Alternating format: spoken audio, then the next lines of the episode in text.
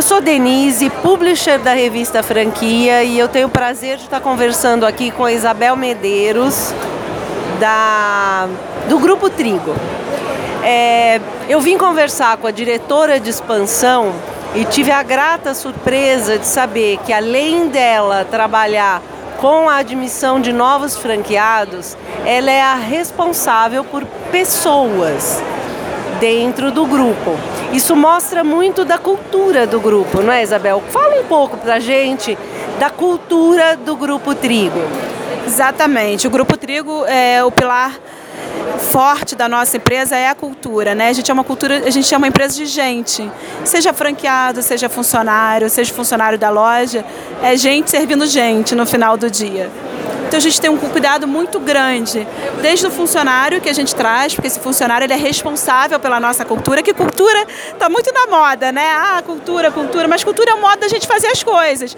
Sou eu, você, é, é, toda a nossa equipe, isso faz parte da nossa cultura. Se a gente tem uma pessoa desalinhada, com os valores desalinhados, isso vai de alguma forma impactar na nossa cultura. Então, seja um franqueado, seja um funcionário. Então, a gente acredita muito que o nosso negócio ele chegou onde chegou porque a gente tem uma cultura muito forte. Então, hoje eu estou à frente das duas diretorias para garantir que a gente é, vai cuidar dessa cultura, porque não sou eu que cuido da cultura, não é os sócios fundadores não são os diretores, é cada um de nós. Então, para a gente é muito importante o quem. Quem entra, quem vai ser o nosso franqueado, quem vai ser o nosso funcionário, para que a gente consiga é, cuidar dessa cultura. E isso fala muito das marcas do Grupo Trigo. É, não é por acaso que nesse momento a ABF está com a campanha do franchising íntegro, da sustentabilidade das marcas franqueadoras, do cuidado na escolha dos franqueados. E hoje o Tom, que é um dos fundadores da Espoleto, um dos donos do Grupo Trigo, estar como presidente da BF. Então esse paralelo fica muito claro, né? Exatamente. Eu acho que a gente um dos nossos pilares, né? A gente fala de um, um franchise íntegro, um dos nossos pilares. A gente hoje está com uma área de ESG, né? Então, para proteger exatamente esses pilares, seja o social, seja o ambiental, é, a gente vem falando muito é, de um olhar na ponta dos nossos fornecedores, é, de um olhar para dentro de inclusão, do social, então, isso faz muito parte do nosso DNA e da nossa cultura. Aqueles dois é, surfistas que criaram a Espoleto, que era uma coisa muito diferenciada, era uma coisa muito inovadora, do cara ficar ali na frente, escolhendo a massa, escolhendo o molho. Será que isso vai dar certo? Uma coisa meio louca, né? E hoje, conta pra gente qual é o momento do Grupo Trigo, as marcas que estão sob esse guarda-chuva. O momento ele é um melhor, assim, a gente está num momento de crescimento muito acelerado. É, a gente vem crescendo aí mais de 20% ao ano quando a gente fala de novas lojas. Então, é, a gente esse ano já fechou, nesse primeiro semestre, 39 é, lojas, o que é um crescimento bem significativo para o mercado. Então estamos falando aí de 39 lojas, gerando mais ou menos em cada unidade aí 12 a 13 funcionários. Então é bem expressivo, né? Estamos falando aí de mais de 380 funcionários. Aqui o nosso fundador aqui, o presidente. Voltou. É, então a gente vem um dos nossos principais pilares, né, é cultura, gastronomia e crescimento. Então o trigo ele tem como base crescimento, cultura, gastronomia.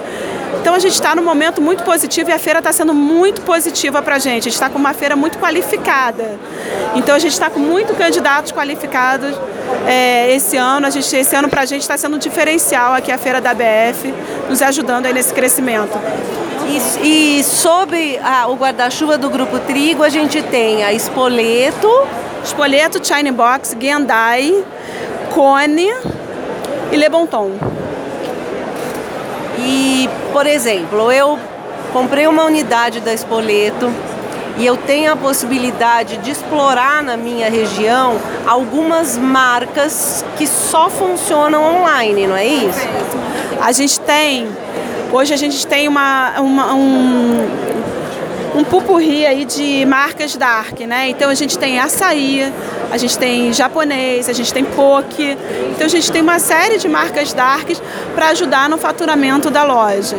Então isso é um explica, explica mais para o nosso ouvinte o que quer dizer isso.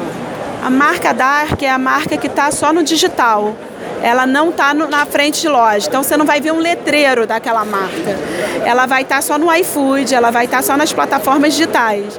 E aí você não sabe, quando você passar na, na rua e olhar ali o China Box, você vai você só vai ver China Box, você vai achar que ele só vende China Box. Mas na plataforma vendem outras marcas que não são só o China Box. Então a gente chama de Dark, é como se fosse uma marca escondida, uma marca que ela usa aquela cozinha, porém ela não está na frente loja. E isso é um diferencial no resultado do teu franqueado. Sem dúvida, sem dúvida. Ela ajuda no faturamento, sem dúvida. Isso é muito interessante. Agora fala para mim qual é o, os níveis de investimento de cada uma das marcas. É a partir de quanto? está falando aí de 540 mil, né? Então o investimento está partindo de 540 mil. Está falando aí de um retorno de 20 a 35 meses com uma lucratividade de 10 a 15%. Isso é uma média, né? Claro que tem áreas com um potencial muito maior e áreas com potencial menor. A média a gente está falando de 10 a 15%, com investimento de 540 mil e um retorno aí de 20 a 34 meses. Nós estamos falando de uma rede que tem quase 700 unidades no Brasil todo, somando todas as marcas, né? Qual que é o percentual de multifranqueados da, da rede? Nossa, hoje é mais 50%.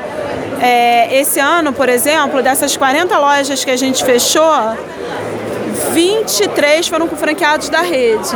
Então hoje a gente tem assim um crescimento muito forte com a galera de dentro, muito forte isso fala muito ah, sobre suporte, tá bem, sobre né? exatamente. Então eu costumo ter essa medição aí no meu olhar em relação a isso, né? Conheço. Vamos participar de uma champanhe com a gente, você vai ver agora. A a equipe dela bateram meta. Vamos bater uma tá champanhe agora. Não, ao vivo não tá. Esse pedaço a gente pode cortar. Não, não corta não. Vamos abrir uma champanhe que a gente vai ter meta. Trazer gente para construir sonho com a gente. Vamos embora. Nossa revista. O Mário é o fundador.